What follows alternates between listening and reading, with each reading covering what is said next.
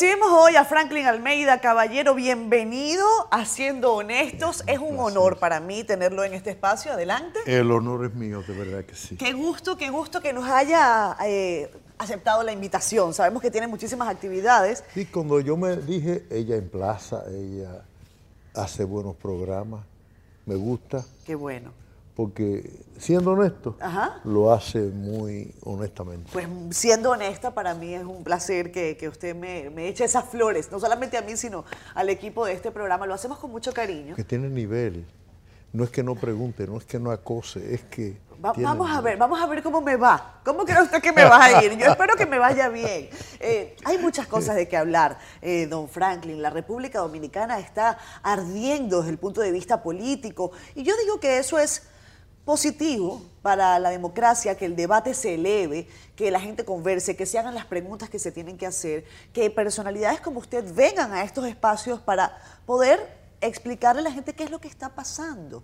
Estamos a solo días de un proceso de primarias internas inédito en la República Dominicana. Inédito además para el Partido de la Liberación Dominicana. Es una primaria interna, pero con padrón abierto.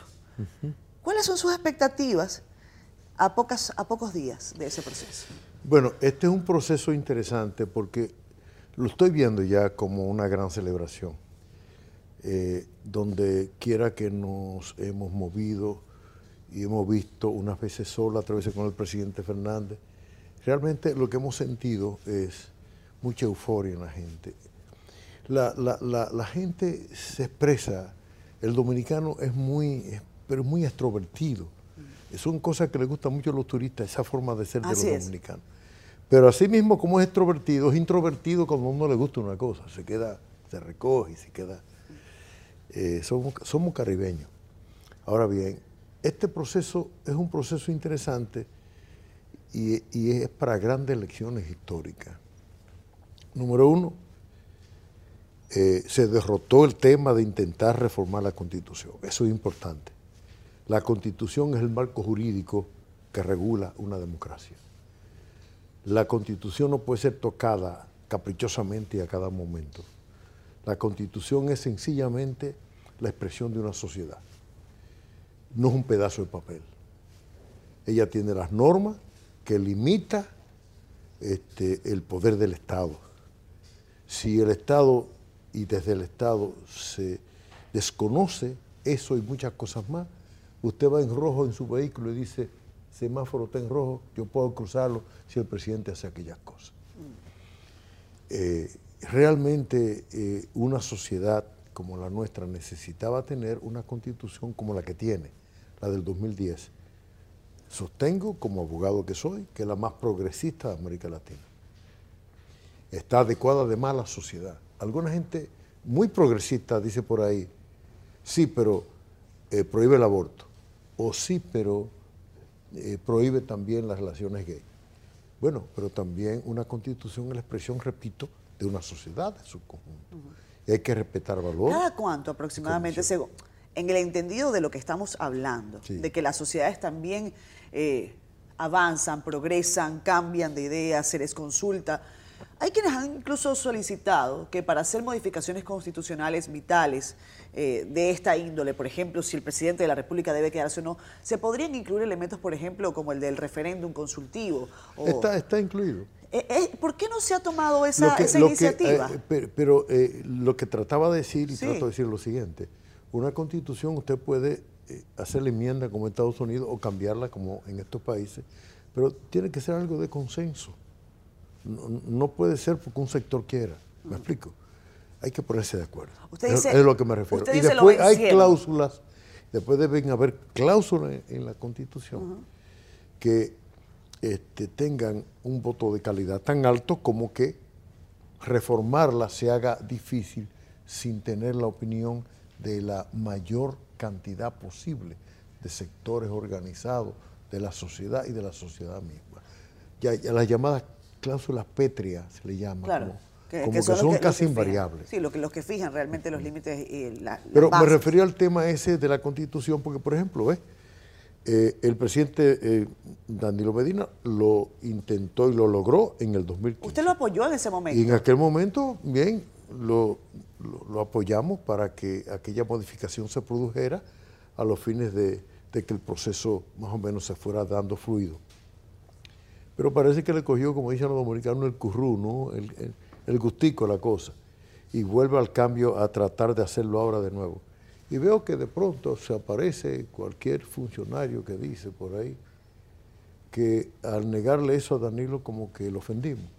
No, quien tiene que estar ofendido es la sociedad dominicana, no el presidente. El presidente tenía que saber que no podía reiterar una cosa que ya él mismo había estado de acuerdo, incluyendo una cláusula transitoria diciendo que él no podía reelegirse.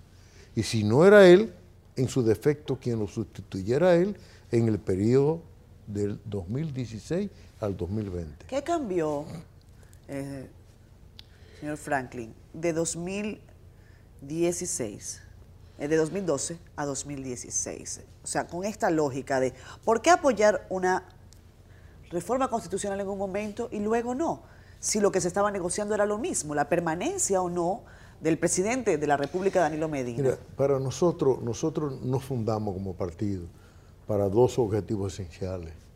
Un primer objetivo era eh, eh, organizar el Estado Dominicano, institucionalizarlo.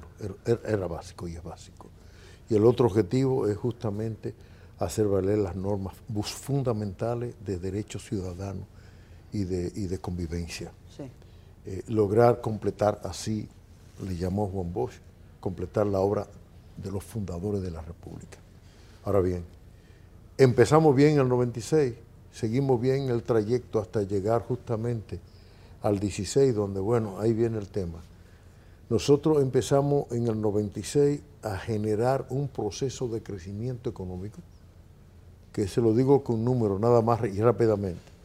El Producto Interno Bruto del país, al fundarse el PLD, que se fundó en mi hogar, en el 1973 era de 3.244 millones de dólares. Esa es la riqueza que generaba el país entero en el 73. En el 96, cuando Leonel llega a la presidencia y por tanto arriba el PLD por primera vez el poder, 23 años después de fundado, el Producto Interno Bruto estaba en 18 mil millones de dólares. de ese momento hasta la fecha lo hemos llevado a más de 80 mil millones de dólares. O sea, hemos puesto a crecer las riquezas nacionales de tal manera que ese un propósito también. Crecimiento sostenido en la sociedad dominicana, progreso. En ese sentido, los compromisos del partido están claramente definidos. Ahora, si usted dice, bueno, hecho ese objetivo a un lado, porque yo quiero seguir siendo presidente, eso no es posible. Eso no es posible. Eh, lo que es posible es que sencillamente entendamos que como organización política nosotros tenemos que respetar reglas de juego que son básicas en el comportamiento del mismo partido y de nosotros los dirigentes. Entre nosotros hay compañeros que han ido al Estado a hacerse ricos y se han hecho ricos y son millonarios y muy ricos. Y tan ricos, tan ricos, tan ricos que no pueden explicar su fortuna. ¿Quiénes son ellos? Carlos, ¿cómo, se, ¿cómo se llama el candidato? Gonzalo Castillo. Gonzalo Castillo. Es, por ejemplo, es Gonzalo Castillo, para decirte uno de ellos. Y otros más, y otros más. Dice usted que él no puede explicar su fortuna. ¿Y cómo lo explica? Yo lo invito a que lo explique. ¿Usted se lo ha consultado? No, yo no tengo que consultarlo, yo lo reto a que lo explique. Eso no puede ser. Pero ustedes son, miembros del mismo organismo, del Comité eh, Político No importa, no importa, por ahí vamos. Eso es. Hay otros compañeros que más o menos caminan por el mismo sendero y de pronto uno dice, pero ven acá. Hay una cosa que estuvimos muy claro nosotros. Ni el dirigente político debe ser empresario, ni el empresario debe ser dirigente político. Pero varios dirigentes... ¿Por qué, por qué no? Pregúnteme mejor, ¿por qué no? ¿Por qué no? Porque el Estado no es para hacer negocio. El que hace negocio desde el Estado, lo primero que está haciéndole daño son a, a los propios competidores. Lo segundo es que le está haciendo daño al mismo Estado y a la sociedad. Váyase a hacer fortuna al sector privado ahí lo apoyamos, ahí estamos de acuerdo, dentro de las reglas de juego y todo. Pero no se vaya al Estado a hacer fortuna. Ahí no. Eso, de eso no fue que hablamos cuando fundamos este partido. Y, quiero decir que en ese sentido soy de la, de, la que de la juega de verdad. Yo, le pregunto, porque evidentemente ante cuando usted hace este, este y, yo no, y yo no vine a ser honesto con ustedes, yo tengo una, una, vida que todo el mundo conoce. No, y yo, y yo, y la tengo abierta y abierta. Pero yo espero que usted sea honesto y, cada Vez que quieren, y cada vez que quieren clavar clavos, venga algunos clavos torcidos, no le dan martillazo a los torcidos, le dan al clavo mío que está derechito. Y no hay manera de doblarlo, porque es un tema, no es un tema de fanfarronería, no es un tema de aparentarlo, es un tema de conducta intrínseca, donde, ¿qué yo hago con dinero? ¿Qué usted hace con dinero?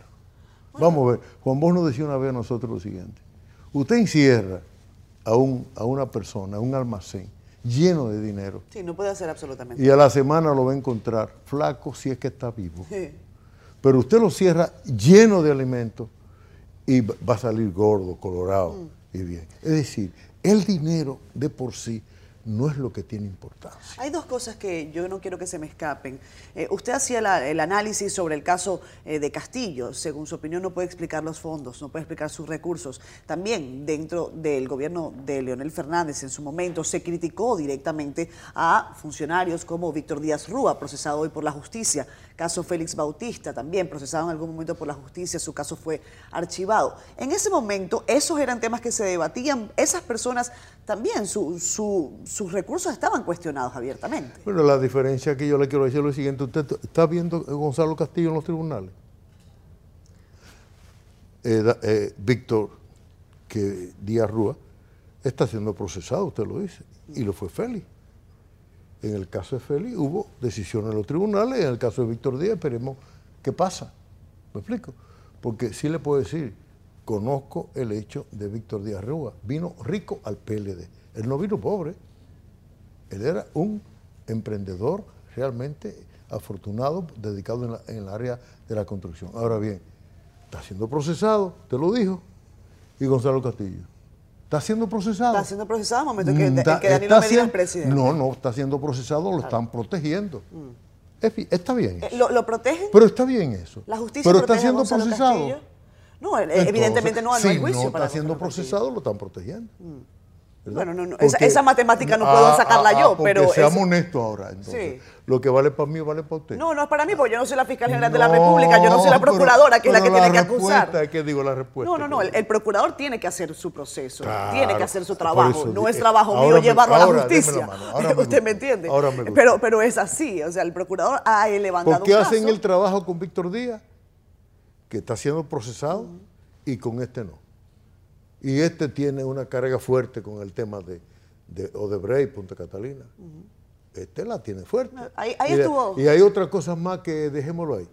Porque en definitiva, aquí hay, aquí hay un debate, que es lo que quiero decir. Aquí hay algo importante. ¿Ese caso se ha politizado, don Franklin, perdone? Empezó con la misma lucha por la Constitución, donde el pueblo terminó diciendo no quiero reforma, y lo dijo un 77% de la población, en todas las encuestas parecía así.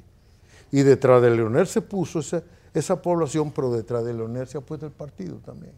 No el comité político, no el comité central, el PLD, los dirigentes medios y de base del PLD apoyan a Leonel Fernández. Lo apoyan de tal manera que fuimos a un congreso, eh, un pleno del congreso, para ratificar aquello de las primarias abiertas y el gran aplaudido fue Leonel y eso dio lugar a que los organizadores de ese congreso, Danilo lo cancelara, pero por Dios. Ahora, vamos a hablar de eso, de cancelaciones.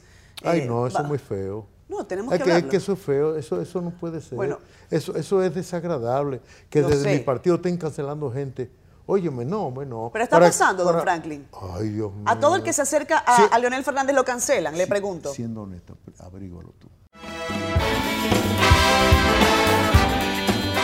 Abogado, eh, ex ministro de Interior y Policía, secretario de Interior y Policía en ese momento. Lo que más me gusta decir que fui profesor de la UAS durante 25 años. Profesor de historia de la UAS. Y fue rector de ella también. ¿Es cierto que si uno no estudia la historia está condenado a repetirla? ¿Eh? Si uno no, estudia la historia está condenado a repetirla, ¿es cierto? Eh, la sociedad de los pueblos sí. Eh, cometen los mismos errores, sí, cómo no. Pero de todas maneras siempre la historia permite un avance en las sociedades, como también marca un avance. En la parte anterior del programa eh, estuvo muy movida, lo vieron ustedes. Hablamos 15 minutos de política dura. Y hasta lo último. Pero sí, eh, lo interesante es eso, que, abordemos los temas de manera puntual, eh, lógica, honesta, en la medida de lo posible. Decía usted, no permitimos que se modificara la Constitución, y decía incluso, la gente no, la, La población, el pueblo se, se volcó, y la, la fuerza del pueblo, como decimos nosotros, se expresó ahí. Rodríguez Marchena, vocero de la Presidencia de la República, eh, cuando fue el lanzamiento oficial de Gonzalo Castillo como candidato de esa facción, ahorita le voy a preguntar si le gusta que le llamemos facciones, bandos, partes, yo siempre siento que estos términos son un poco complejos.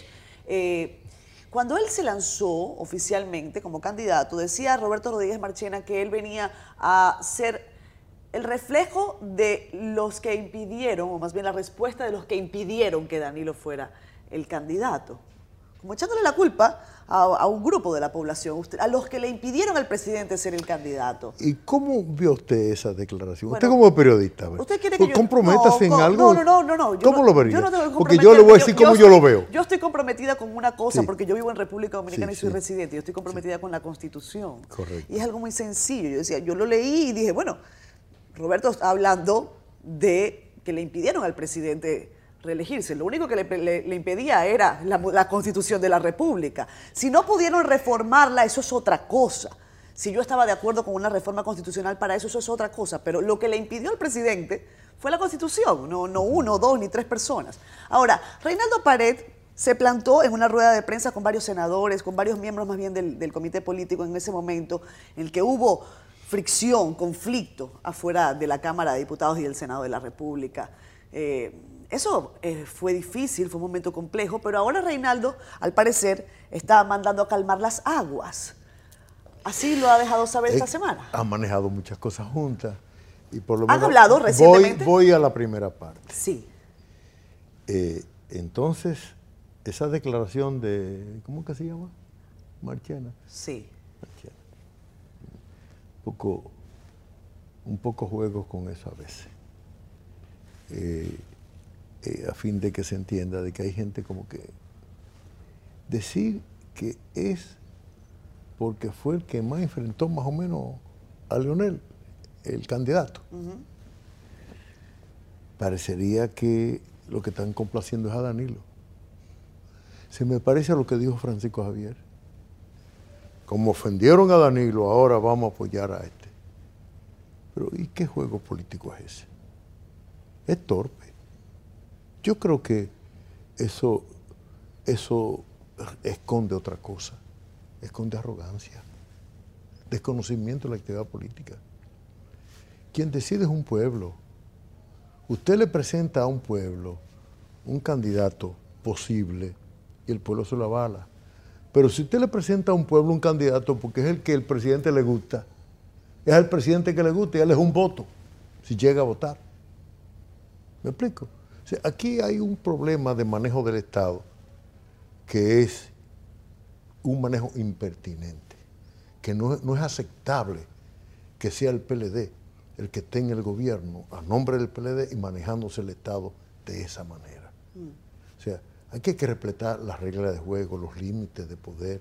Aquí hay que entender que un sistema democrático es que una población decide y el pueblo tiene su lenguaje. ¿Sabe una cosa que en una ocasión, y lo menciono porque yo tenía también algún afecto y cercanía con el mismo, con quien fue tu presidente, el presidente Chávez. Mm.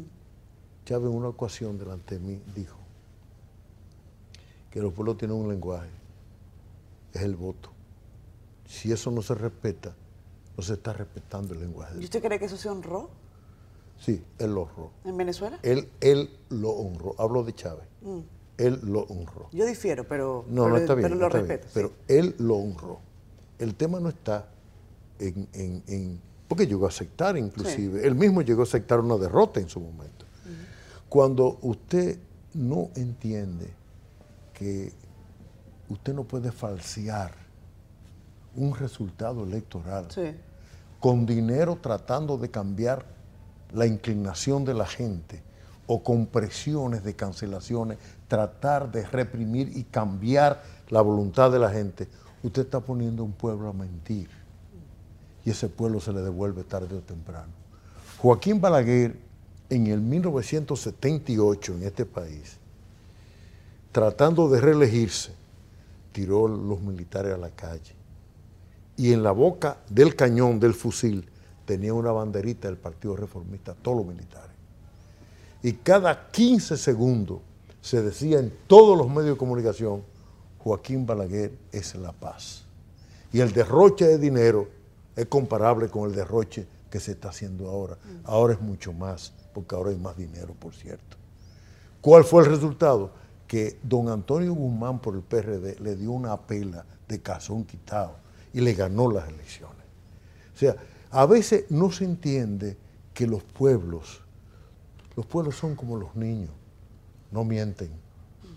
Los pueblos, tú, aunque tú creas que lo engañas, no lo estás engañando. Se devuelven, se devuelven contra ti, de una forma o de otra. Yo lo escucho y, cualquiera que no esté sumergido en la, en la política dominicana eh, podría pensar que usted es un dirigente eh, de oposición, pero usted formó parte de este gobierno hasta hace no mucho.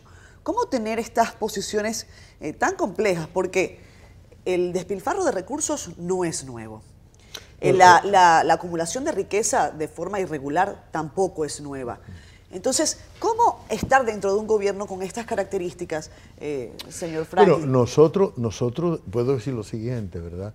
Todo el régimen legal para los controles de la corrupción se establecieron. Lo que, eh, lo que pasa es que no se están aplicando ninguno.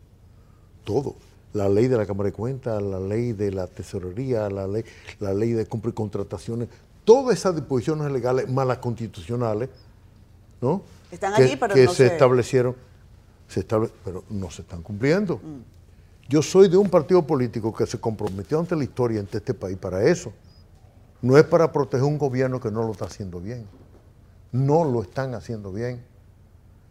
Están, hay áreas de trabajo que se ven bien, que va bien, que, la educación, que tal cosa, por ahí otras áreas descuidadas. Pero a lo que me estoy refiriendo, que es al manejo del Estado, de su conjunto, no está bien.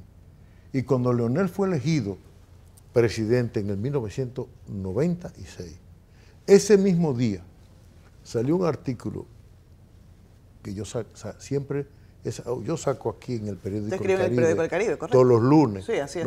Yo, en aquel momento sacaba en otros medios. Y, yo recuerdo que el título fue, Leonel, después de tanto esfuerzo, hazlo bien.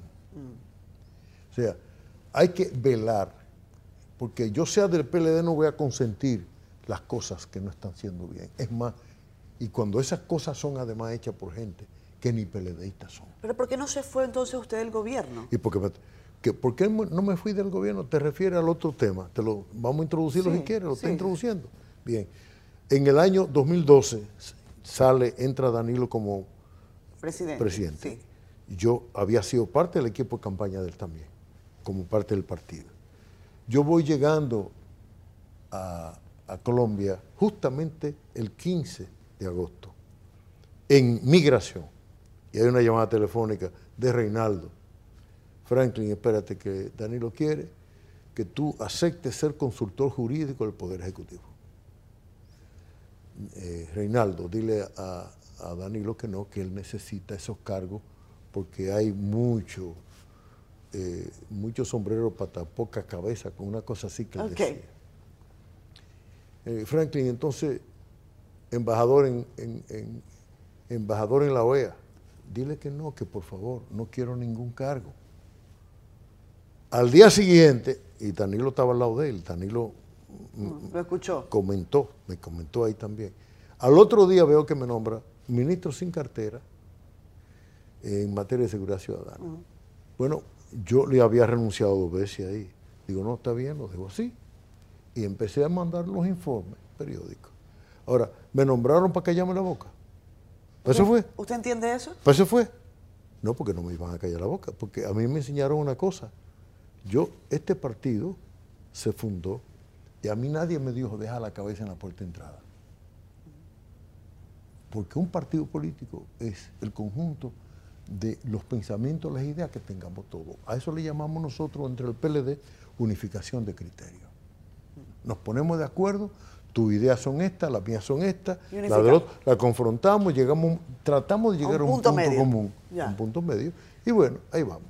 Usted habla con, dureza sobre esta situación. Ahora, si tú te pones a ver, bueno, yo no sé si es con dureza. Sí. Yo trato de no, ser duro. Pero Ahora, si puedo, puedo no, suavizar Su, Twitter no dice lo mismo, ¿eh? Su, su, cuenta en Twitter, usted es muy activo en Twitter, ¿eh? Bastante activo. ¿Ha encontrado esa herramienta para, para, para soltar en muchas cosas que usted quiere decir? Hay un equipo formidable que, que, con el cual compartimos nosotros, ¿cómo no? O sea, ¿no es usted el que escribe directamente los tweets? Oh, sí, yo manejo ah. todo lo mío. Todo, todo, todo. Todo, lo que es suyo eh, lo escribe usted. Yo lo único, lo único que no hago ya es conducir. Ah, ¿no conduce? No, no. Ah. Eh, hay riesgo. ¿Cómo está su salud? Mire, muy bien. Estamos bien. Em, le digo a usted que usted hace Tengo una mujer que cuida mi salud. Como ya vamos a hablar de, la Josefina, su esposa. Josefina. Vamos a hablar de FIFA. FIFA. Josefina. Ah, pues vamos a saludar ahora a la señora FIFA que debe estar viendo el programa. ¿Ve, ve ya todos sus programas y todos sus discursos? Bueno, ella se, a veces no, puede, ¿verdad? Porque pero, pero ella, También, ella es también activa, ella es miembro del Comité Central del partido. Yo la conocí dentro del partido. Yo la conocí siendo e, ella eh, asistente de Juan Bosch. Ah. ¿Es más firme que usted? Ella viene siendo, sí, más fuerte que yo. Ah. Ella viene siendo eh, eh, sobrina de Juan Bosch, hijo de una prima hermana de Juan Bosch.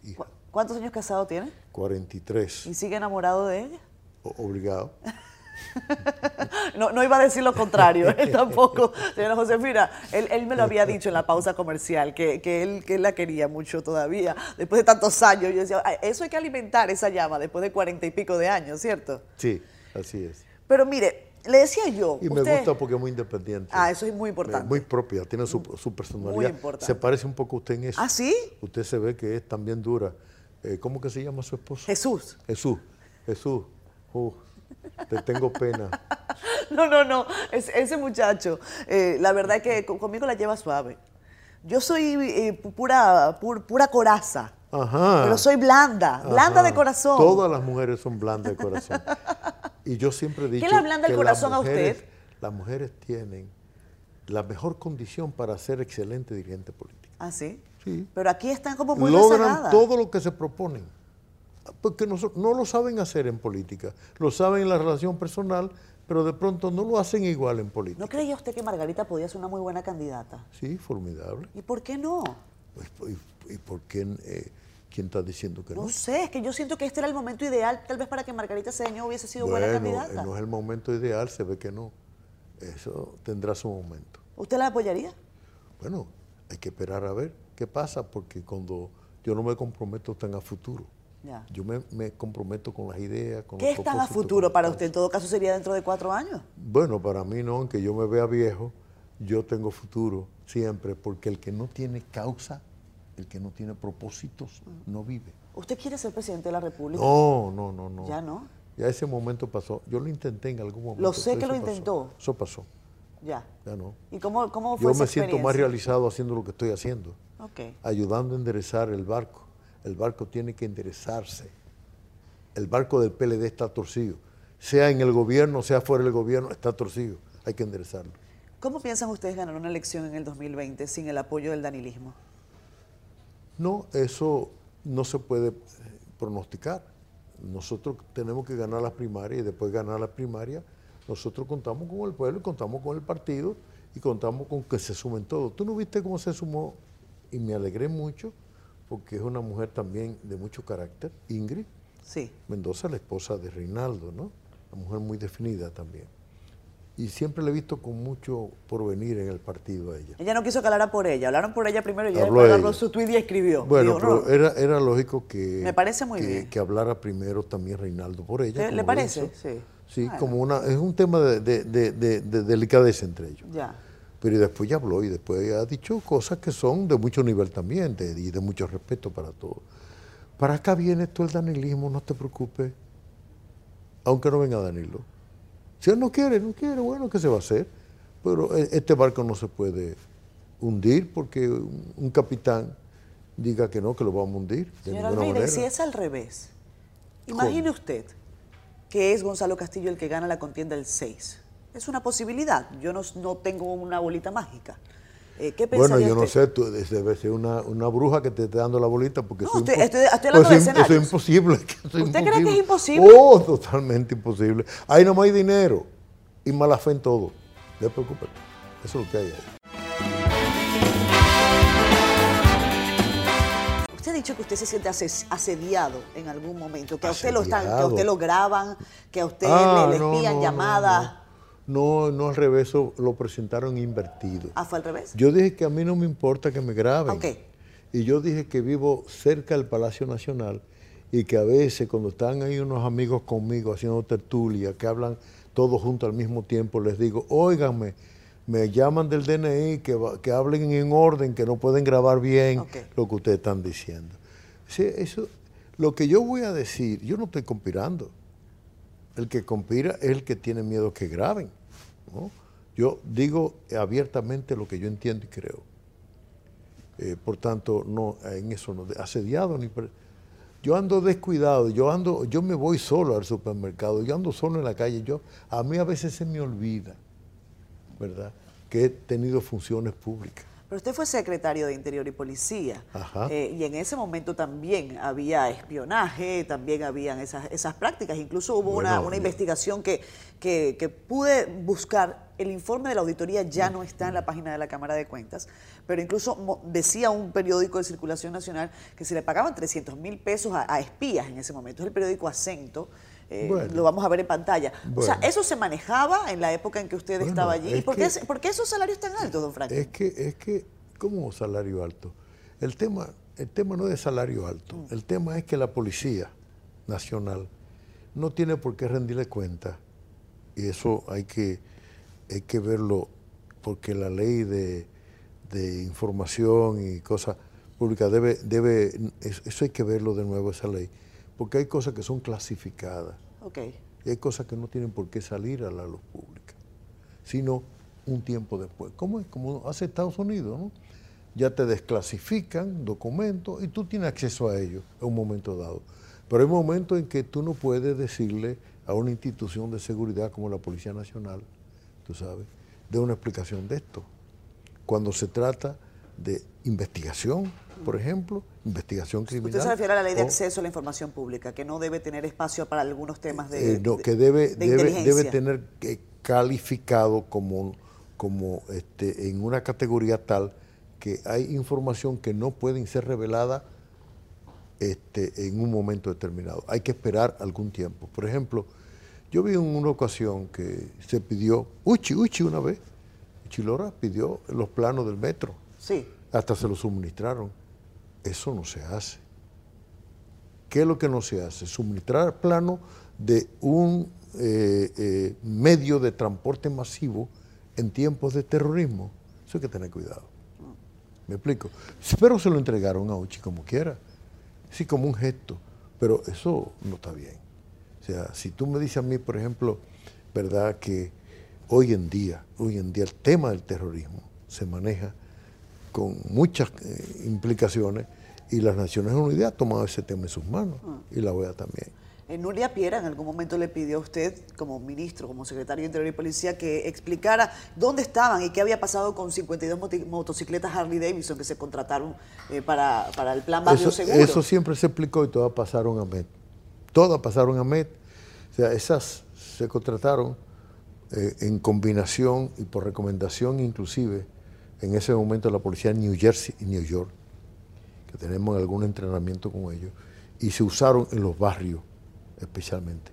Luego la asociación Azonaore, la asociación de Zona Franca también, nos dijeron, nos plantearon a nosotros que estaban asaltando los camiones llenos de alimentos y de mercancía en las, en las autopistas y las carreteras. Y que estaban ocurriendo hechos criminales vía el aeropuerto de las Américas para acá, como en el área concretamente de la autopista Duarte. Y nosotros destinamos las Harley Davidson en manos de AMET, de AMET que debía de estar este, para las autopistas Duarte. Y fueron destinadas en la autopista Duarte. Eso lo manejó entonces el general Bencosme Candelier. entre otros. Lo manejaron otros también.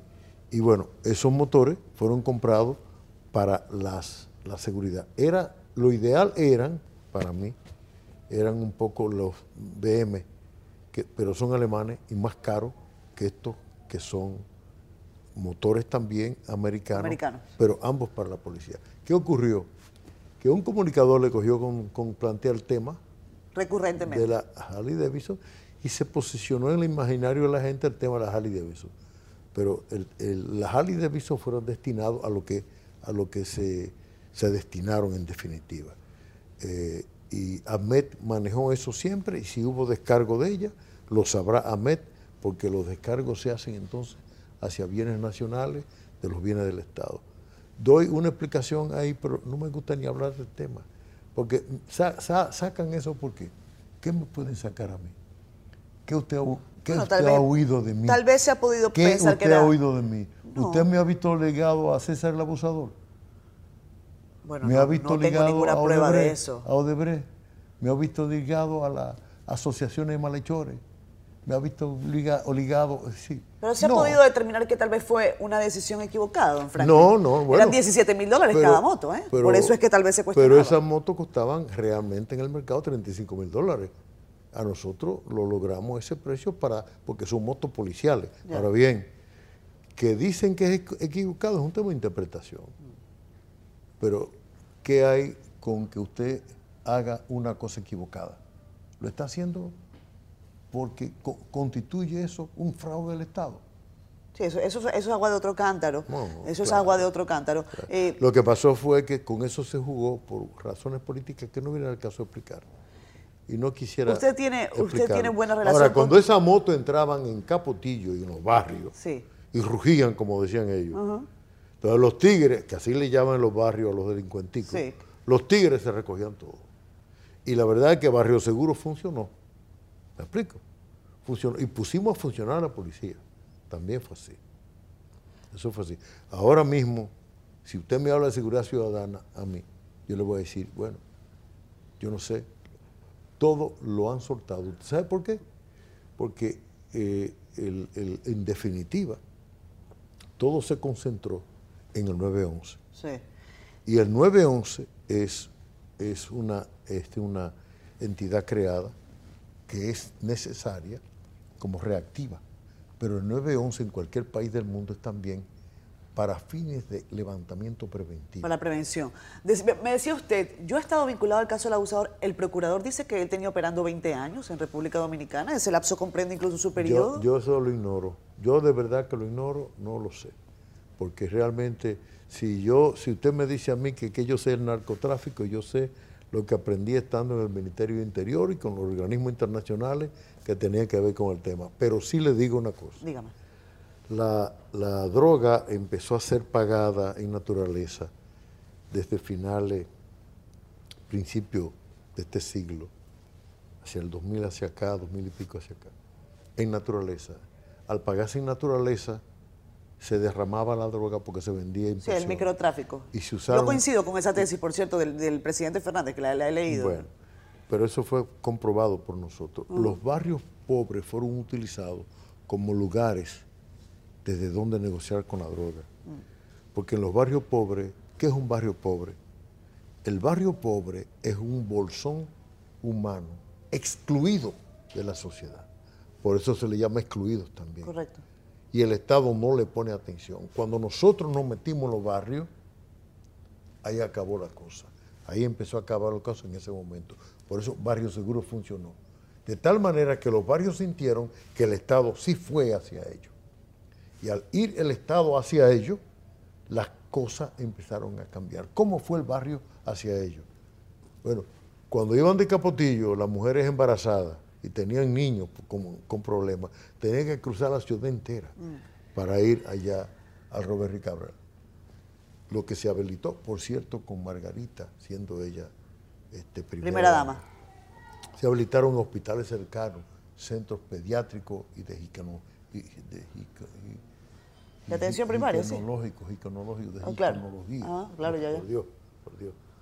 Eh, y, y se hicieron cosas que más o menos Pero bueno, el tema no es Barrio Seguro ni el tema de seguridad ciudadana. Barrio Seguro entonces funcionó. Vamos, no- Vamos yo a ver. Lo más lejos que tenía que iba, iba a tocar ese tema. Estamos a días del proceso de primarias. Esto va volando, literalmente.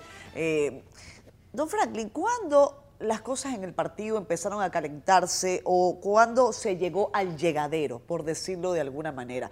¿Hubo alguna conversación? ¿Hubo algún quiebre en, el comité político? ¿Qué fue lo que ocurrió que definitivamente hizo que ya estos dos sectores, de los que les voy a preguntar ahora cómo usted le gusta que lo llame, eh, o cómo usted interpreta que se les debe llamar, eh, quedaron prácticamente separados? Bueno, lo que pasa es que empezamos a cursar senderos distintos. Hasta cierto punto ha sido así. Eh, una parte de nosotros eh, seguimos cultivando las ideas y otra parte cultivan otras cosas. Eh, y eso crea una separación. Una separación aún dentro de la casa. En las bases del partido no es igual. Yo estoy hablando en los niveles más altos Correcto. del partido. Pero no hubo un día, un, un día que usted recuerde. quien marca siempre, hasta cierto punto, los rumbos, somos los dirigentes. Y en este caso, eso es lo que ha ocurrido ahí. Eh, esto era muy sencillo. Por ejemplo, yo no creo que Leonel hubiera sido candidato de nuevo si lo hubieran dejado tranquilo. El Sábale en el 2012 y apuntaba hacia eventos internacionales más que otra cosa. Pensaba yo Sí. que iba, a ser secretario general de la OEA o algo el así. Que, el que le advirtió a él y a Danilo, que a mí me parecía que venía una investida muy extraña, porque estaban invirtiendo a Leonel cuando ya el presidente era Danilo, estaba entrando Danilo ya de presidente, este, me lució a mí extraño desde entonces, desde el 2012. Y ahí es cuando empieza toda una oleada eh, subterránea, subrepticia, contra el mismo Leonel, que lo obligan a defender por lo menos su perfil histórico y sus gestiones anteriores. O sea, Leonel termina siendo candidato al tratar de descalificarlo y agraviarlo, porque eso es lo que ha pasado. A él, a él fue, no fue, no fue, no fue Abinader que le trajeron a, a Quirino, fue a él y fue desde el Palacio Nacional. Entonces, ¿a quién están agraviando? Eh, la campaña contra Leonel no, no hay manera de que pegue, porque ya la población sabía que contra Leonel venían embestidas para bajar su posicionamiento. Y, y lo que ha habido es una reacción invertida. Ha habido un, un- un auge completo y la gente dice, bueno, ahora se necesita un hombre con experiencia, un hombre con manejo claro, un hombre prudente, un hombre más estabilizado, que pueda hacer que esta sociedad pueda continuar un rumbo correcto. Y en ese ángulo estamos. A Leonel no lo digo por hacer propaganda de ninguna naturaleza, a, nivel- Leonel se le ha sumado el partido entero. A los dirigentes no, porque el que da decreto es Danilo Medina. A Leonel se le ha sumado una parte importante de la población. Tanto así que usted mismo dijo ahorita que nosotros éramos casi parte de la oposición también. Y resulta que ciertamente sectores de la oposición nos ven a nosotros con más legitimidad que al PRM. Porque el PRM lo menos que ha hecho es ponerse de acuerdo con Danilo para la ley de partido. Y ahora mismo se habla que el PRM se puede estar poniendo de acuerdo con Danilo para juntar las dos elecciones y habilitar a Danilo. Entonces, En aquí, el PRM han rechazado esa versión que usted, que usted qué bueno, dice. ojalá sean categóricos en eso. Ah, lo- que es Han dicho importante. que ellos, que ellos votaron, que ellos dieron libertad a, a su equipo para que votaran, entendiendo que ellos no, iban a no, servir no, tampoco no, al sector no, de no, Leonel no, Fernández. No, no me hable de eso. Dejar en libertad a tu, tu- tu- tu legislador y votaron 25. 25 votaron, casi todo ahí. Hay uno que otro, gente con alguna decencia no lo hizo. Pero después eh, parecería que era que no podían evitarlo, o parecería que ciertamente había un acuerdo. ¿Qué es eso? ¿Cuánto gana Leonel el 6 de octubre, según su percepción? ¿Cuánto? ¿Por cuánto va a ganar el expresidente Fernández, según su percepción? e- eh? esa, esa pregunta es interesante y, quiero respondértela primero de esta manera. Eh, a la gente le ha sorprendido que las primarias en Argentina se situaran en un 73%. Las primarias en la República Dominicana siempre son cerca de un 70%. De, de, De de- 7.4 de participación. Sí. De 7.4 millones de electores en este país, siempre votan más o menos 5 millones y algo, un poco más. que es el 70%. Claro, hay 2 millones fuera del país. Hay 1.900.000 en América, incluyendo Estados Unidos, y hay 200.000 en Europa. Eh, y, y los que votan de fuera eh, llegan a medio millón y nada más. Bien. Yo creo que estas primarias pueden asomarse a una condición igual que unas elecciones nacionales. Porque los dos grandes partidos que están participando, el PRM, primaria cerrada, y el PLD, primaria abierta, el PLD está situado en un 52, un 53% como PLD. El PRM está situado en un 25, un 27, pero Abinader está como cerca de un 37. Pero nada, el PRM tiene millón y medio de electores. Y si nosotros tenemos 51%, 52% de la población electoral, ahí va a votar una población alta que va a estar bordeando justamente el 70% de los electores nacionales. Hay otros que dicen el 60%. La Junta para mí ha hecho un cálculo eh, basado en lo que ha pasado en América Latina y creo que se va a equivocar. La Junta habla de un 40% De participación. de participación. No están, no están viendo lo que significan estas primarias. En esta primaria, lo digo de esta forma, lo veo de esta manera, en esta primaria vota alrededor de un 70%. De ese 70%, un 70% son de Lionel, que será una votación importante del- de la del PLD. Y en esta primaria, en el PRM, lógicamente gana de calle Abinader. Eso se ve claro. Que los dos grandes candidatos para las elecciones de- del año que viene son Leonel Fernández y Abinader. Y Leonel Fernández este, obtendrá una altísima votación, justamente porque hay dos cosas importantes ahí. Una, tiene un prestigio ganado, tiene una autoridad ganada, una simpatía ganada, hay un flujo, hay un ambiente de ganador. Y dos, yo soy responsable de que funcione la plataforma electoral nuestra, que es digital, bajo todos los controles del mundo. Y tenemos bajo control lo que son los compañeros nuestros que están trabajando ya de cara a cara con los electores. Quizás usted no lo han visitado porque No, no, no tiene, voto. no tiene derecho a votar. Yo no voto. Así no, es. no, no pueden Pero, visitarme. la- la- va- pero van a visitar y están visitando a todo el mundo. Eh, es una ¿Cómo hacen plataforma digital que inclusive funciona O en sea, ustedes sacan un carnet uno. y tienen un carnet también, ¿no? Además de eso, Ah. además de eso se le está entregando un carnet a los compañeros. Le pregunto una cosa, ¿cómo Le usted, digo yo, el resultado de las primarias, evidentemente, va a ser aplastante, que vamos a ganar en forma aplastante. Va a ser el poder del pueblo contra un poder del Estado mal manejado. cómo ustedes le dicen a la gente, y usted me lo dijo al principio del programa, que me dice, están cancelando a todo aquel que se acerque a Leonel, o le están quitando algunas cosas. ¿Cómo usted convence a una persona que depende absolutamente del aparato del Estado para sobrevivir, de que vote por Leonel Fernández y no por el equipo de Danilo Medina? ¿Y para convencerla para qué? Si va a votar y el voto es secreto. Deja que vote y verá cómo va a votar. Si, la- si creen que con la presión lo van a convencer, si creen que metiéndole miedo y la cancelación lo van a lograr, lo que van a lograr y están logrando mayor rebeldía. El voto es secreto. Don Franklin, ¿qué hace usted un domingo a las 11 de la noche? Normalmente. Normalmente a esa hora, 11 de la noche, yo estoy revisando inclusive eh, algún material para fines de publicaciones y de trabajo. ¿Se toma su vinito los domingos de la noche? No, los domingos, los domingos no. Yo, junto a algunos amigos, la voy a invitar a usted en algún momento. Ah, invíteme, claro. Hacemos algunas tertulias los viernes especialmente. Ajá. To- Tomamos unos vinitos, un quesito y hablamos hasta por los codos. de Qué bueno. Y yo le voy a hacer una pregunta muy imprudente, que a lo mejor eh, su esposa se va a reír. ¿Usted duerme con medias? No. ¿Duerme sin no, medias? sin media. Pues- duermo sin media. Y más con este ella calor. me pelea a veces cuando duermo solo en calzoncillo. Y más con este calorón que está haciendo en República Dominicana en Bueno, estos porque días. debo confesar que también me cuido mucho de que el aire funcione, el de la habitación. Ah, qué bueno. Lo que hago entre, entro a veces a los perros a la habitación. ¿Ah, sí? ¿Duerme con cuántos perros tiene? Tengo tres perros nada Ah. más. Son dos Rottweiler y una Gran Danés. Ah, bueno, pues perfecto. Y perros grandes, ¿eh? Nos vamos, don Franklin. Mm. Me están haciendo más señas que un Amet.